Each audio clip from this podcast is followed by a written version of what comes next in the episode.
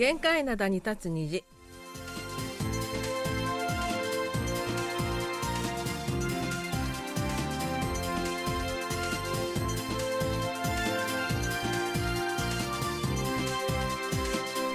皆さん、あにょがせよ。10月19日水曜日の限界灘に立つ虹、隙間ことゆうちゃんもです。えー一番北の関温道に続きまして、ソウルなど中部地方でも紅葉が始まったと気象庁が発表しました。えー最初に観察されてから2週間後が見どころだということなのでソウルでは来月初めが紅葉の見どころとなりそうです。丸組の母さんことキムヨスンです。えー紅葉も紅葉なんですが、はい。今朝のソウルの最低気温4.9度、うん。この秋になりまして一番の冷え込みとなりました冷え込みとかいう表現も使っちゃうもんね。そう。で初霜が降りたとかっていうのも言ってましたね、ええうん。本当になんかふ冷え込んできたなという。寒いわ。はい、でこういう時には温かいものが食べたくなるんですが、はい今日最初の話題は温かいラーメンのお話をしたいと思います。ラーメンというと日本だとあのラーメン屋さんのラーメンを思い浮かべる方が多いと思うんですが、はい。韓国でラーメンといえばインスタントラーメンのことです。じゃあリスナーの皆さんはあなたは週に何回くらいインスタントラーメンを食べていますかとお聞きしたらどのくらいになりますかね皆さん。僕はねインスタントラーメンはまあ月1ぐらいかな。そうそうそう、うんうん。うん。だからたまに食べるぐらいなんですが実は韓国人は週にですよ。チキンじゃなくて週に平均インスタントラーメンを1.7回食べるという調査結果ができました。あ要するに週に一度は。1回か2回は必ずって感じですね。そう2週間で3回は食べてるって計算になりますよねそうなると結ね構みんな食べてるね。そうですね。で、これ、韓国農水産食品流通公社が先日発表した報告書の結果なんですが、昨年中にインスタントラーメンを購入したことのある15歳から65歳の男女500人に対してオンラインで行われたアンケート調査の結果です。で、ラーメンを食べる頻度は平均が週1.7回、男性は1.8回、女性は1.5回。どちらも週に一度は食べてるっていうことですよね、はい少なくともね。で、年齢的には男性は20代と50代がそれぞれ週に2回。50代も結構多いんですね、はい20代と同じぐらいはい。それで女性は30代と40代が週に1.6回と。うーんなんか面白いよね。男性は若者と50代のおじさん層、女性は30代、40代。まあママさんたちが食べてるのかな、インスタントラーメンって何かこう作って食べる手間は省けるので、うん。50代のおっちゃんたちは奥さんが作って食べ物作ってくれないから その代わりインスタントラーメンって感じなのかな。うん、でラーメンを食べる時間なんですけども大部分の人58%の人がお昼昼食。で43%が夕食。でおやつ代わりが26%なんか夕食に食べる人もいるんだね私食べてもね昼食に食べることが多いんですけどね。いお昼とかさ、うん。なんかあのおやつ代わりというあとか夜食に食べるっていうのも20代は多いんじゃないかなとも思うんですけどね。なるほどね、うん、で、うん。去年韓国の4大ラーメンメーカーどこだかわかります？隙間さん。4え大ラーメンメーカー、ー、ノンシムですね、はい。それとサミャンラーメン、はいはい。えーすごい昔からあるんですよ。僕の若い頃からありますよねサミュンラーメン。それおから？っとぎも有名ですよね。そうそうそう。それからそれと？パルド、八の銅ってある。パルトはいはいこれがあの四大ラーメンメーカーらしいんですけど、で去年の国内でのラーメンの小売りの規模2兆100億ウォン。2兆ですよ。すごいよね。2兆だからまあ2000億円？億円？超えるってことですよねそうですね。で、ただし、これ前の年よりも6.7%しあの減少したそうです。で、一方、国内での消費は減少したものの、輸出は2015年以後、7年連続で増加し、最大記録を更新中。意外ですね、うん、で去年の輸出額6億7000万ドルで前の年より11%の増で輸出額で見ると一番多かったのはどこだと思います？輸出先。ん。まあアメリカとか。あああアメリカアメリカってある要するに在米韓国そうそうそうそうそう。日本も結構行ってるんじゃないかなと思ったんですが、うん。一番多かったの中国。次がアメリカ日本台湾の順でした。あ中国は中国でさ、うん、あのー中華のラーメンだってあるはずだし、うん中華丼とかさ美味しいものたくさんあるのにな。うん私ねベトナムとか東南アジアが結構入ってくるんじゃないかなと思ったんですけど、うん。上位には入ってなかったですね。そうですね。中国とかアメリカ、うん。日本台湾ですから。そうちょっと意外でしたよはい。ね。で、えー、と韓国農水産公社ではコロナ禍以降海外消費者にはおやつと捉えられてきたラーメンが一食の食事かつ非常食として注目されて一つの食文化として定着したと。あインスタントラーメンは非常食という意味もありうんうんます、そうですね。から2020年のあのアカデミーでパラサイト半地下の家族が作品賞などを取るなどそこでチャパグリチャパゲッティとノグリなど韓国のラーメンに対する関心が急激に高まったため、うんえーいわゆる人気があるんじゃないかとと海外での人気を人気を分析しています。まあ、映画とかで出てくるとね、うん。はい。他にもあのパラサイトの他にもイカゲームとかね。それからあの BTS みたいなアイドルたちが辛いラーメンを食べてるなんて YouTube が流れたりすることでね。韓国のラーメン海外でも人気はますます増えているようです。ちなみにリスナーの皆さんのお好きな韓国ラーメンなんでしょうか？すきまあすきまさん何好きですか？僕ですか？はい。僕はあのーパラサイト？うんにも出てきたうん。のぐりですね、あチャパギチャパグリじゃなくてノグリね、はい。のぐりはあのー辛口とうん。辛くないやつと2つあって、はい。えー麺がちょっと太いんですよ。そうそうそう。どんうどんっぽくね。そうそうそう、ねそれで僕好きなんです。それで私が好きなのはですねおちょっとおすすめなんですがあのー俳優のチョ・インソンとチャ・テヒョンが出演したバラエティ番組に見習い社長の営業日誌というのがあったんですが、はいその中でチョ・インソンさんがカニラーメンを作るんですね。でその際に使っていたインスタントラーメンがプルムオンのラーメンが好きであのチョ・インソンさんが作ってたようにきっちりと水の量とか茹でる時間なんかをしっかり測って作って食べてます。カニってあの渡りガニとかそうそうそうそう。そういう味がするわけですか？そうあのラーメン時代からちょっとするんですけどそこにさらにカニを入れて、カニラーメンにしてあの販売しました。その付け出す渡りガニ、うん。カニは自前ですよね。別に買い買って入れるわけですね。そうそうそうそうそう。そこまで。結構それそうなるとラーメンって豪華になっちゃう豪な華になる。ずはい。っとすごく美味しそうで毎回見てて食べたいなと思ったので時々作って食べてます。それでは今日最初の曲です。あのチョインさんのチョインソンさんのヒットドラマでしたね。久しぶりに聴きたくなって持ってきました、えーチョインソン主演のドラマ「クーキョールパラミプンダ」その冬風が吹くの OST からですテヨンが歌います。クリゴ花そして一つ。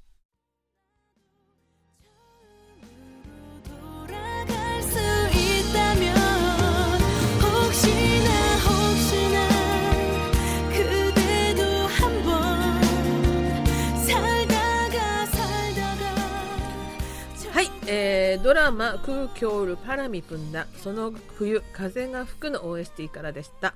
手読んで栗ご花。そして一つでした。それでは今日は最初のお便りです。はい、えー福岡県の松尾純一さんからいただきました。福岡い行きたいですね、うん。お久しぶりです。3年前のお話です。2019年8月28日の丸米さんと隙間さんに限界灘に立つ虹で私のお便りを読んでいただきました。えこのお便り、えー我ながらですが結構いいお話だったなぁと思っていましたが実は今年開催されました横浜大韓民国総領事館のイベントに全く同じ内容のお便り文書を応募したところなんと私のこのお便りが受賞されました。え私の韓国地方旅ときめきエピソードということで韓国の地方に行った時のエピソードについて私の場合はプサンに行った時のお話で応募しました。8月3日にはオンライン授賞式もあって、横浜韓国総領事館の方と他の受賞者と楽しくお話しすることができました。丸米さん、隙間さん KBS にお便りした同じ内容のものでかぶってしまって申し訳ないとは思いますが今回の受賞はとても嬉しく思いました。というね、はい。えーメールをいただいたんですが、はい。えーこちらちょっと紹介しますとね、うん。あのー私がニョロという名前で応募した手紙だから3年前にねはい。こちらにも、あのーいただいた。送ってくださったお便りなんですけども、はい。プサン広域市アジョ市最高。私は3年前えープサンの町外れにある、えーヒョンニョウル文化村に行きました。私はバスから降りてすぐに文化村入り口のアジョ市おじさんに話しかけたところそのアジョ市は気持ちよく対応してくれました。完璧なトレッキングの格好をしたアジョ氏はとても親切で最後までずっと道案内をしてくれました。中でも特に嬉しかったのは、まあ韓国と日本今は関係が良くないけど、えー俺たち市民にとっては関係のないことさと言ってくれたことです。その後も水しぶきの上がる海岸線と眺めが良い展望台まで案内してくれて、えー夏の暑さと運動不足で私はくたくたになりながらもえープサンのアジョ氏は元気に歩いていました。ここで名刺をいただき私から深くお礼を言って別れることになりました。アジョ氏最高。暑いけれど楽しかったしプサンのいい思い出になりました。こういうお手紙というか文章を応募したわけですね。そうです。それで、うんうん。同じ内容を2019年8月28日の限界などに立つそうそうそう。でお読みしたんですよ。それで今回その松尾さん、その3年前の番組の録音も送っていただきまして、こちらに。聞き返したんですよ、私。はいびっくりした、ちゃんと喋ってました。何それちゃんと喋ってるわ。いや、よくこんなの3年前の、あの、収録のした録音なんか送っ撮っておいていただいたなと思って嬉しくなりました。そうで。すよね、あうん。の松尾さんすごいわ。で、そのエピソードが掲載された冊子なんかもね、あの、送っていただいたんですけども、本当に素晴らしいなと思いました。結構ねあの録音とかされててまめなところがあるようですね。僕だったら3年前のまあ録音どころか手紙さえもね、うん。あの保存していないじゃないか。なと思うんですけども思うんですけどね。えー僕このお便りで思ったのはですね、はい松尾さんあの決して悪い意味ではありませんこういうのってなんか一石二鳥とかちょっと違うかな資源のリサイクルとかさ ええあのいずれにしてもさ、うん。よかったじゃないですかいや、でもね、この内容、3年前の内容、松尾さん、だからどっか別にこう保存しておいたんだよね、きっとね。ですよ録音もあったし、うんうんうん。それに手紙自体もどっかに保存してあったはずですよね、うんそうなんですね。うんそれをもとに、うん。あの要するに総領事館で募集してるイベントにね、うん。応募したわけですよね。でこのコンテストなんですけど見たら韓国の地方都市を旅行した時のエピソードを募集したということで、うん。あのー松尾さんの他にもですね、えー、とプサンの他にもワンドカンヌンクンサンうん。ヤングスウォンプヨコンジュムムンギョンイクサンヨスとすごい全国各地のエピソードが集まってました。まあ、僕なんかもね国内もそうだけども、まあ、日本とか行ってもね、うん。あのー結構知らない土地とかに行くと緊張するじゃないですか、はいはいはい。だけど必ずねこういうちょっと親切なうん、おじさんとかねそあのー世話好きなおばさんとかねう、うん、いて、うん。いろいろね教えてくれたりするんですよね。そうですね。はいでこう3年経って今こう見見返してみますとねこれ夏だったんですよね。本当は松尾さんこんなに歩きたくなかったんじゃないかなと。最後はくたくたになってたんでしょ？あそうか。あのーおじさん元気に歩いているのはいいんだけど、うん。ついていけないってところなん そうそう、もうもうこのくらいで十分ですよってええちょっとおっしゃりたかったのに、もう最後の部分は断るのもなんかそうそうそう悪いし。そうそうそんなんじゃなかったのかなって気もね。ちょっとこのエピソードを今もう一回読みか直してみてね。思ってしまいました、はい。ありがとうございました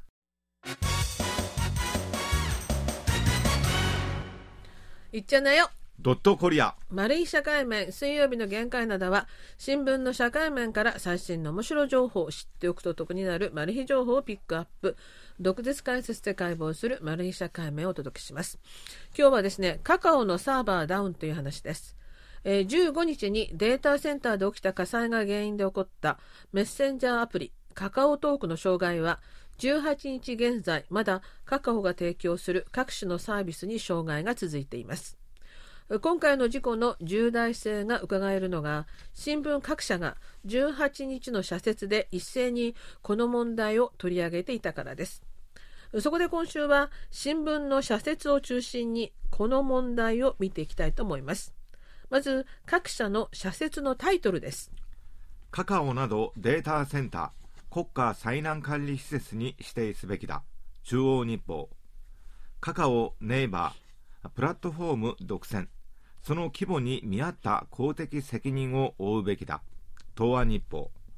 カカオ自体プラットフォーム独占の弊害。本格的な論議が行われるべき。ハンギョレ新聞。普段は相反する内容の社説が掲載される保守系革新系の新聞が今回は一様に同じような主張をしています。指摘されている問題はいくつかあります。まずえー国民の実生活に多大な影響を及ぼす情報通信技術 ICT のプラットフォームを独占した一部の企業がそれに見合う責任を果たさなかったことだ。データセンター1カ所の火災により国民生活に与えた影響は計り知れませんカカオトークは韓国国内メッセンジャー市場の90%近くを。カカオモビリティはタクシー呼び出し市場の80%以上を占めています。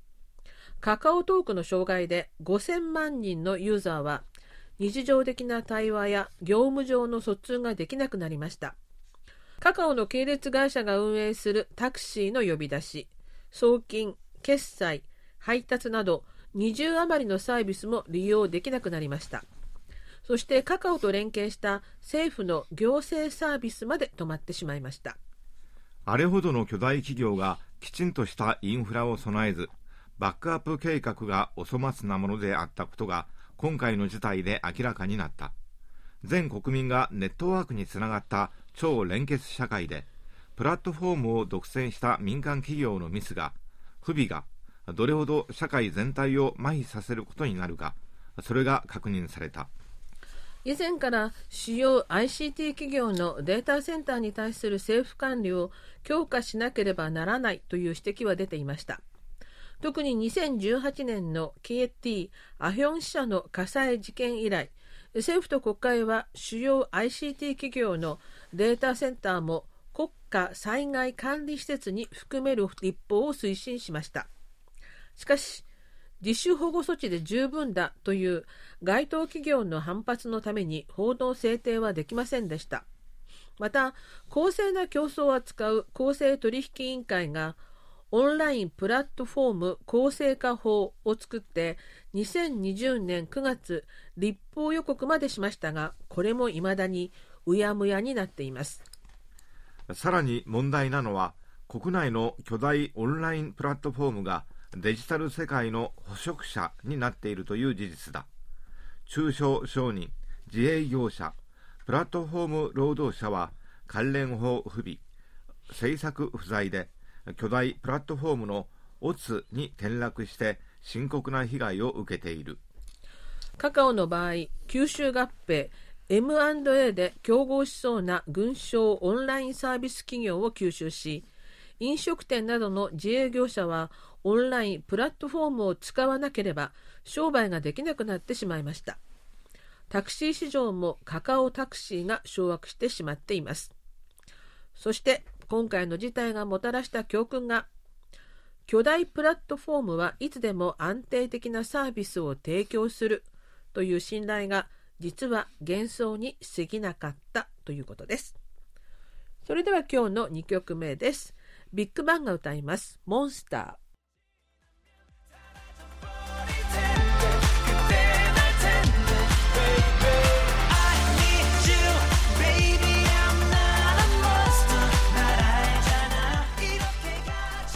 えー、ビッグバンでモンスターでした。それでは後半のお便りご紹介します。えー、匿名さんからいただきました。丸組のお母さん、すきまさん、自宅でお昼ご飯を食べてるとき、ポッドキャストで聞いています。先週の放送でサッカー選手のアン・ジョンハンさんの話が出て、昔はテリウスと呼ばれていたとおっしゃっていました。テリウス？と思って、向かいに座っている家内に聞いたところ、キャンディーキャンディーに出てきたイケメンだよ。日本人なのに知らないのと言われました。韓国では有名で、長髪イケメンをテリウスと呼ばれ呼ぶことがあると教わりました。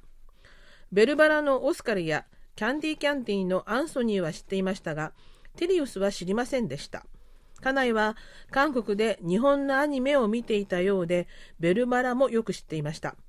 夫婦の会話のきっかけにもなる楽しい放送をこれからも続けてくださいって、ありがとうございました。えー、匿名さん。はい。匿名さんだけではありません。僕も最初はテレウスって知りませんでした。私も知らなかったんですよ、実は。あ、お母さんも？それで、あの、その、本当にあの、アンジョンハンのことをみんながテリウスって呼んで、呼んでるの時に、あれはキャンディーキャンディーなんだよって言われて、で、私、日本までなのにキャンディーキャンディー見た記憶がなくてね、うん調べたところ、あの、大学生の頃に流行ってたやつなんで、さすがにね、もう見てなかったらしくてというかね。僕はあの、最初これテレウスって聞いたとき、うん。ギリシャ神話とかに出てくる。あ、そっちかなと私も思った。うんうんうんうんうんそんな感じでしょ？そう。だけど、アニメのイケメン、挑発。そうです。それで、日本語ではテリウスじゃなくて、テリウス、テリーって書いてありました。ちょっと呼びあ、ちょっ方となんかニュアンス違うような。うん、そんな感じでしたね。はい。じゃあ、もう一通、えーご紹介したいと思います。もうすぐ、三道さん61からいただきました。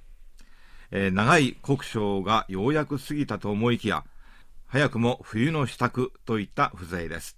11月のおスヌンの頃に雪なんてあり得るでしょうか。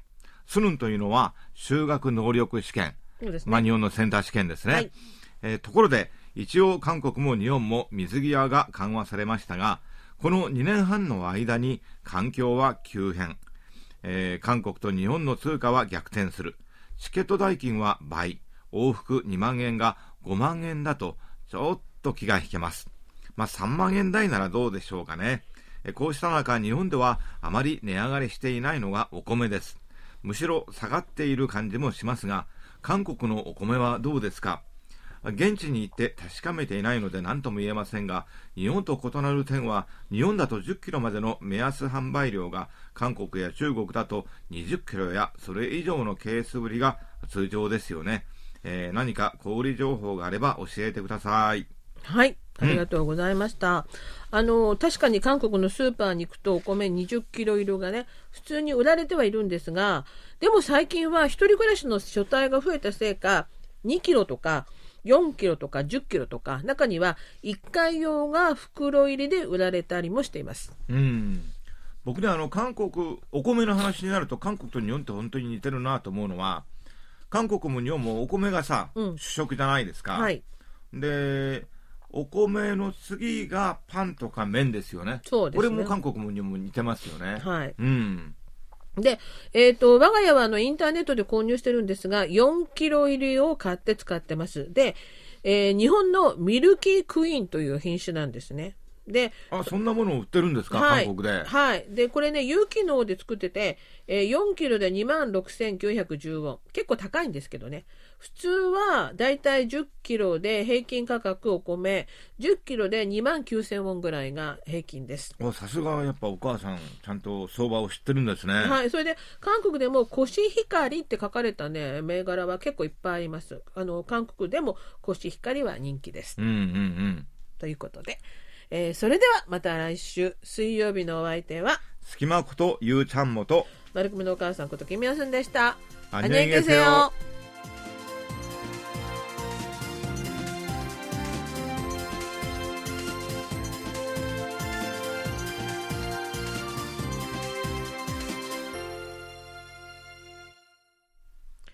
お聞きの放送は韓国ソウルからお送りしているラジオ国際放送 KBS ワールドラジオです。